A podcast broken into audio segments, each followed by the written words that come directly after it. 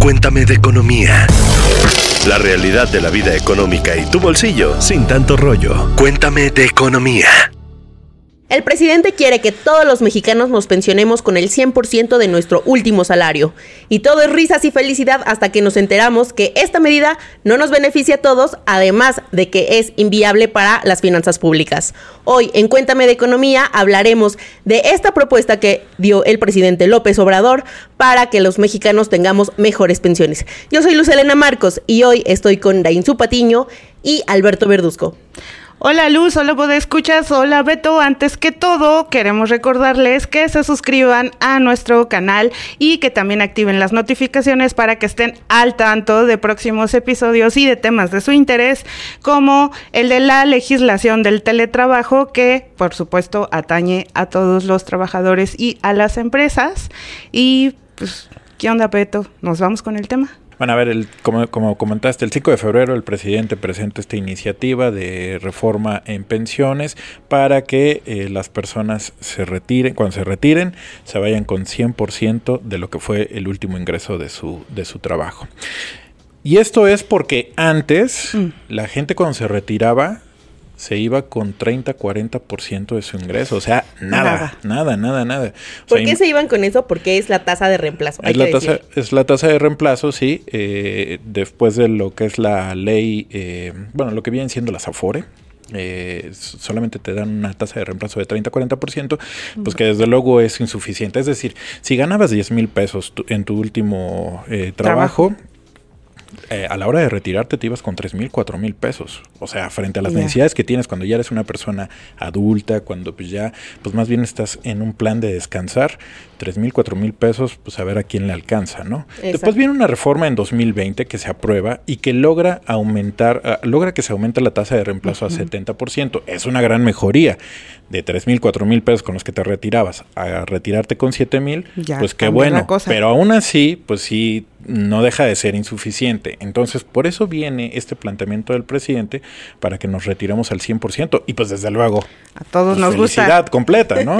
a todos nos gusta la, la, idea. Y pues vamos a darles un poquito más de detalle. De la pila de las 20 reformas que presentó el presidente Andrés Manuel López Obrador, dos tienen que ver con el tema de pensiones. La primera es justamente esta que dices del 100% las, para los pensionados del IMSS y del ISTE. Y la segunda parte o la segunda reforma implica ampliar el programa de, pensiones del bienestar para adultos mayores a, más población, ¿no? Entonces, ¿cómo se quiere ampliar esta población beneficiada? Bajando la edad de 68 a 65 años y pues también así este, proponiendo incrementos años con año con año de, de, este, de este apoyo que por ahora se da cada, cada bimestre a los adultos mayores, ¿no? Y aquí, bueno, eh, surge una gran pregunta de acuerdo a estas dos propuestas. ¿De dónde va a salir todo este dinero? De entrada ahí, el presidente ya propone la creación de un fondo que va por ahí de los 64 mil millones de pesos. del bienestar, según es el nombre oficial de este fondo, porque tiene, que ser del bienestar, por supuesto. Y a ver, se, se establece en más de lo que decías, más de 64 mil millones de pesos. ¿Cómo se va a financiar? Bueno, 75% viene de de dinero proveniente del Instituto para devolver al pueblo lo robado, de dinero de la liquidación de Financiera Nacional de Desarrollo Agropecuario, Rural, Forestal y Pesquero, que, se, que fue liquidado en 2023, así como fondos de la venta de inmuebles del Fonatur y adeudos de otras instituciones. Lo cual, Luz, déjame decirte, a mí me parece preocupante porque no es que cada año vayas a estar liquidando Son empresas del sector público. Entonces es, es, un recurso de una vez y además el grueso del fondo, porque los, el 75% viene justo de la liquidación de esta institución. Eh, insisto, no va a ser un ingreso recurrente. Otra parte menor va a venir de lo que se espera de los remanentes de utilidades de los ingresos eh, que tienen sectorizados la Sedena, la Marina, que la verdad es que no tengo idea de si realmente generan utilidades y ahí también es otra preocupación. Y la enajenación de inmuebles en posesión del ISTE y también de donaciones de personas físicas y morales. Que, a ver, si no donamos para nuestro retiro 10 pesitos en nuestra FORE, Ahora, pon tú que donas 10 pesitos al fondo del bienestar. O sea, ¿cuánto te va a tocar de esos 10 pesitos si son millones los, los pensionados? O sea, es una cantidad brutal que dudo que se junte. Totalmente. Y, y, que ha sido como una política, ¿no? Esto de extinguir fideicomisos y utilizar ese, ese dinero para, para otro propósito, también no se le da o no tiene la transparencia suficiente para saber qué se hizo con ese dinero o si se está utilizando el 100% de ese dinero. Entonces ahí también hay como ciertos problemas y bueno, lo que dices, ¿no? De única vez y ya para ley ya también se utilizó eso y, no nos sirvió, se nos están acabando los fondos para atender las emergencias financieras, ¿no? Y este también se estaba proponiendo, se estudió lo de, se hablaba, ¿no? De usar los recursos que están en estas cuentas inactivas, cuentas bancarias que están inactivas y que están a cargo del Banco de México, pero insuficientes. No son cuentas bancarias, son las cuentas de las Afore que no han reclamado. ojo aquí, ustedes vayan, si ustedes ya trabajaron para el sector formal, vayan y revisen dónde está su Afore, porque eh, si no la administra el Banco de México, estas cuentas te dan un rendimiento solamente del 3%, y entonces, pues digamos que no estás ganando lo que podrías eh, ganar eh, con mejores beneficios. Ahora hay que decir que esta reforma también es solamente para unos cuantos. ¿Por qué? Porque la reforma está topada para que los que ganen hasta 16.777 pesos, que fue el salario promedio de 2023 ante el IMSS, son los que van a recibir esta pensión al 100%. Es decir, si tú ganas eh, 8 mil pesos, pues bueno, eh, te vas con tus 8 mil. No quiere decir que te aumente a 16 mil, ¿no? Entonces, ¿qué pasa, por ejemplo, si gano 20? Ah, bueno, pues la reforma ya no te va a beneficiar porque ya no ya no tienes que completar, e-, ese 100% ya no se te va a completar, ¿no? Te quedas con lo que es. Y entonces tienes que ahorrar tu voluntariamente y entonces para completar. tienes que ir a ahorrar voluntariamente y aquí los quiero invitar a que no se despeguen de Cuéntame de Economía porque próximamente tendremos un episodio de cómo hacer nuestro plan de ahorro mm. para el retiro si tienes más de 30 años. Eso me a ver, yo sí quiero decir una cosa. Es una buena noticia, es una buena noticia que se eh, incremente el tope de lo que va a ser, digamos, el retiro al 100%, que son estos más de 16.700 pesos, porque en promedio, de acuerdo con datos de la CONSAR, en promedio la gente se está retirando con 9.600 pesos. Es decir, de 9.600 a brincar a 16.700, o sea, sí estás ampliando un universo eh, y sobre todo de las capas más eh, de menores ingresos, pues sí me parece que la reforma en ese punto es bastante positiva. Por supuesto, el gran reto es para los de arriba. Claro. Para los de arriba. Son los que van a tener que ponerse a pensar eh, no solamente en el ahorro voluntario, sino también buscar a lo mejor otros esquemas en que puedan estar invirtiendo para que pues se retiren de una manera mucho más digna. Y por supuesto, no hay que dejar de, de considerar algunos otros temas como por ejemplo va a seguir la pensión universal, que son seis mil pesos al bimestre, eso de alguna manera también ayuda a paliar a algunas personas, pues estos recursos este, para cuando llegue la hora del retiro. Así es, aunque es la brecha más grande para los que ya de por sí reciben cantidades más grandes y bueno, adicionalmente tienen esos recursos, bueno, esto ya es otro tema. Y bueno, en 2024 recordemos que el gobierno va a destinar 1.99 billones de pesos al pago de pensiones. Esto representa el 23% del presupuesto total del gobierno. Y es que esto ya, ahorita ya, ya, ya, ya, el pago de las pensiones vitalicias y no vitalicias, es decir, las del ISTE, las del IMSS y las que se dan a través de los programas, ya son una presión así muy fuerte para las finanzas públicas. Fíjense, de cada 100 pesos que el sector público gasta cada año, 16 pesos se van para este tema de las pensiones, nada más para las del IMSS y las del ISTE.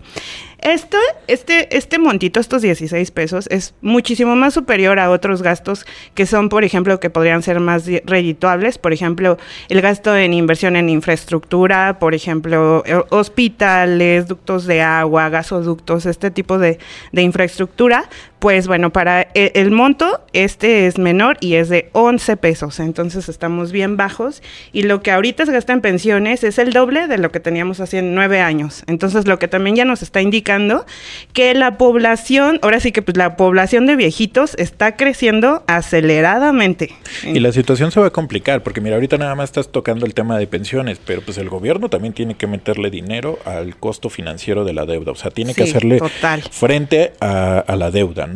Eh, también tiene que hacer las transferencias para participaciones que reciben los estados. Entonces ya cuando haces el acumulado, pues resulta que del gasto público, eh, del gasto que hace el gobierno, 43%, casi la mitad, casi la mitad se le van en estas obligaciones, eh, en estas obligaciones, en estos compromisos. Que, que, no lo puedes mover, pero para nada. No hay forma de moverle. Hace 10 años era 34% y con la expectativa de que cada vez seamos más viejitos en, menos jóvenes. Menos y, menos jóvenes, la situación se va a poner complicada. Sí, en eso de que nuestro workaholismo ya va a ir en declive, ¿no? Totalmente. Ahora, a esto hay que agregar que el gobierno destinó al programa de pensiones para el bienestar en 2023 465.049 millones de pesos. Y las estimaciones que hace el Instituto Mexicano para la Competitividad destacan que para 2050 se van a requerir 2 billones de pesos, una cantidad exorbitante. Perdón, pero yo ya voy a estar en esa parte de la población que va a tener que necesitar de su, sí, exactamente, de su apoyo. De, su ayuda, o de nuestros también hay algún cachito de la pensión que nos toque o de la, de la beca ahí para sí, porque ya la población millennial, la centennial, tú ya no entras en las millennial, a ver, pero... Creo que soy la colita de los millennials. Ok, bueno, pero pues ya estaríamos envejeciendo, necesitando más de estos apoyos. Y bueno, eh, Ahora, esto se vuelve como una bola de nieve, ya mencionaste y explicaste lo de los gastos obligatorios. Estos gastos obligatorios lo que hacen es dejar menos espacio o menos eh, recursos libres para otros programas o para otros rubros que pues obviamente también son importantes para el resto de la población, porque recordemos que pues también en este país no solo hay viejitos, también hay niños, ¿verdad? Y hay jóvenes. Y hay recortes a la educación, a la salud. Alguien puede pensar en los niños. Entonces, al tener menos recursos por estos gastos obligatorios, pues entonces, ¿qué es lo que va a pasar? Que si de por sí ya están deteriorados, cuando uno va al IMSS, a atenderse los servicios que, que, uno recibe, pues imagínense en unos 20, 30 años, cuando la población millennial centennial vayamos llegando a los 60, a los 65 años y tengamos que hacer uso de estos servicios médicos, obviamente pues por el deterioro también de nuestro cuerpo, ¿no? Entonces ahí y pobrecitos de los millennials, centennials que vamos a ser viejitos, pobres y enfermos. Hay que ponernos a hacer ejercicio para pobres viejos y sufrirla menos. Así vamos a llegar, así vamos a llegar. Bueno, ¿qué les parece si vamos un poco más sobre, pues ya habiendo contado este escenario, eh, esto que plantea el presidente, ¿lo ven viable? ¿Qué dicen los expertos? Los expertos señalan que justamente al no dar detalles, sobre todo en el tema del Fondo Semilla para el Bienestar, eh, no hay una rentabilidad de largo plazo, no, te explica el presidente cómo es que se va a ir alimentando este fondo.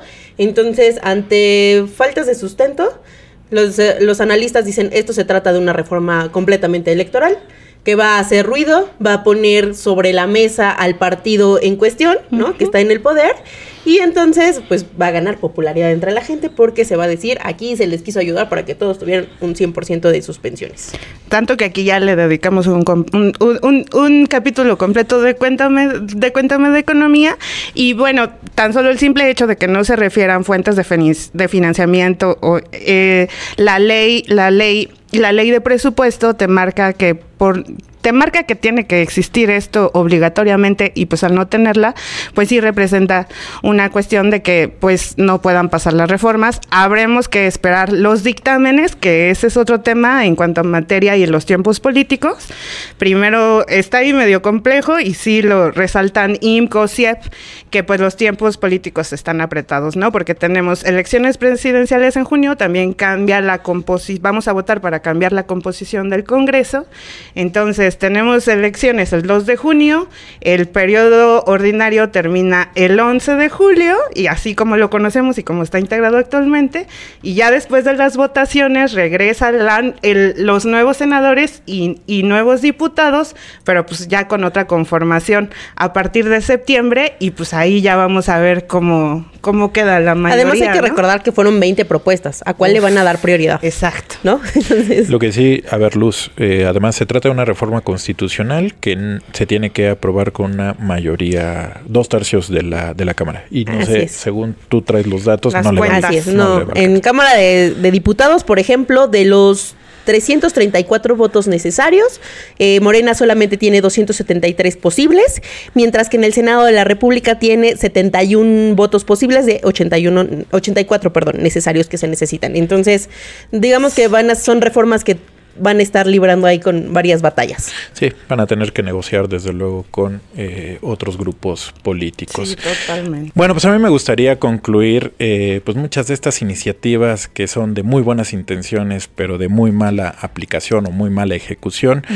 Sí decir que la reforma por sí misma me parece buena y no podemos criticarla ni cuestionarla en el sentido de que sí, sí termina por apoyar, beneficiar a las personas que normalmente siempre son las más vulnerables, que son las de menores ingresos.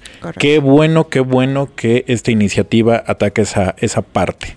Lo que me preocupa desde luego es el tema pues, de toda la otra capa que queda desprotegida. Las personas que ganan 20 mil, 25 mil pesos, un poco más bueno, a lo mejor los que ganan muchísimo más, pues sí tendrán eh, muchas alternativas, este, recursos para hacerle frente a esto, pero sí, sí creo que, que deja también una parte importante eh, al descubierto.